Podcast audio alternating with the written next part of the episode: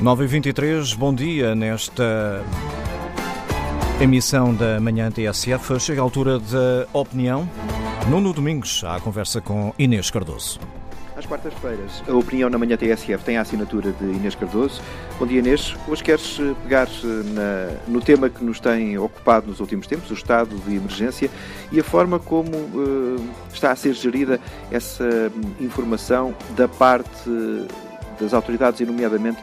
do Presidente da República.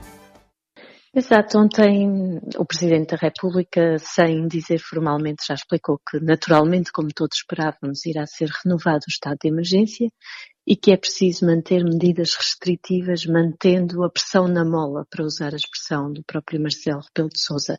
É verdade que precisamos de manter a contenção, isso não há qualquer dúvida em relação a isso. Ainda assim, há algumas dúvidas sobre o quadro em que o governo se vai mover ou até que ponto o decreto presidencial pode ainda apontar para algum uh, endurecimento de medidas. Ao que parece, pelos sinais que vai dando, António Costa não será muito favorável a endurecer medidas embora haja de, do lado do Ministério da Administração Interna algumas indicações de que poderá ser favorável a alguma clarificação, pelo menos em relação às restrições à circulação. Nós temos ouvido alguns debates sobre as divergências de entendimento em relação às autoridades policiais, que em algumas detenções depois são, hum, de certa forma, contrariadas pelo entendimento dos tribunais, consideram que, face ao que está previsto no decreto em vigor, não há propriamente legitimidade para impedir as pessoas que não apresentam motivos válidos de circular. E, portanto, poderá haver, pelo menos em alguns aspectos relacionados com as restrições à circulação, alguma clarificação ou algum endurecimento de, de, das penalizações ou da, da previsão de detenção porque vamos entrar no período de, de Páscoa, um período que tradicionalmente é de muita movimentação de pessoas e, portanto, este aspecto da circulação e da restrição à circulação poderá ser um dos que mais um, preocupa as autoridades e que poderá merecer alguma clarificação por parte das medidas que venham a ser tomadas no âmbito desta renovação do estado de emergência. Outro tema que hum, tem ocupado também hum, estes dias, eventuais dissonâncias que têm acontecido no discurso oficial quando são explicadas as justificações para estarmos nesta situação, é hum, um tema que pode levar também a algum tipo de problemas. Nem sempre é, eu diria que desta forma parece que vão mudando os estados de alma um, e a forma como se comunica ao país, sobretudo no que tem a ver com cenários e com a perspectiva do que vão ser os próximos passos. E essa dissonância um, pode levar a alguma incerteza que é importante nesta altura um, evitar, porque estamos num momento em que é decisivo o comportamento das populações. Um, Passámos, no espaço de uma semana, para um cenário que apontava ao pico da epidemia em meados de abril, chegou aliás a apontar-se uma data concreta, 14 de abril. Depois um, apontou-se para o final de maio, para vivermos um longo planalto um, que acabaria, ou que coincidiria, em termos de pico, com o final do próximo mês. Portanto, dois longos meses hum, que, de certa forma, criavam uma sensação de um cenário assustador.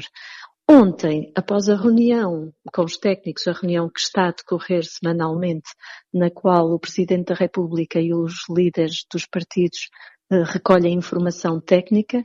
voltámos a ouvir um tom mais otimista. O tom de que estaremos a conseguir controlar, de que poderá ser possível antecipar o pico.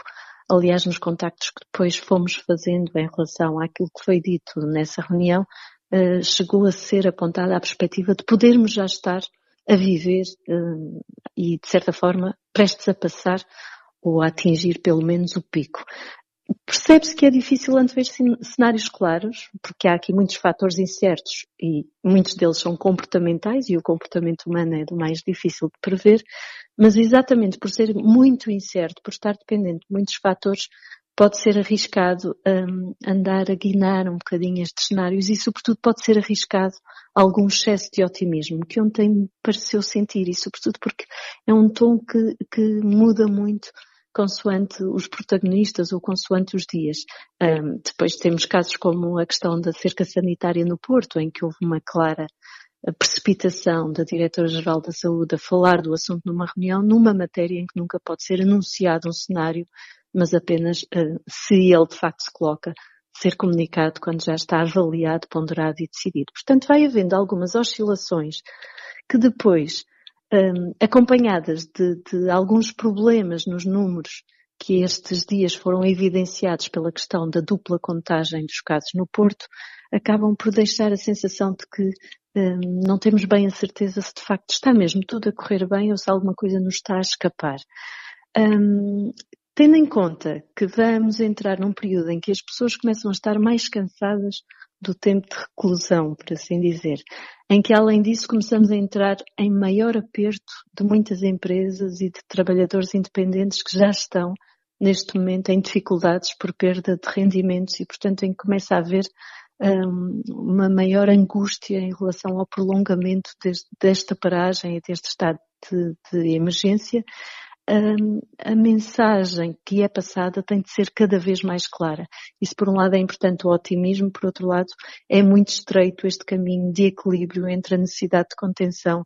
e, por outro lado, a possibilidade de conseguirmos retomar alguma naturalidade, alguma normalidade em breve. Portanto, é um, é um caminho muito equilibrado e penso que tem de haver uma grande clareza, mas uh, essa clareza que não seja precipitada, ou seja, que não, que não andemos a criar esperanças, a dar um excesso de otimismo enquanto não houver sinais claros para isso. E nesse sentido, poderá ser cedo para, para sermos otimistas, não apenas na perspectiva de nos mantermos muito mobilizados nesta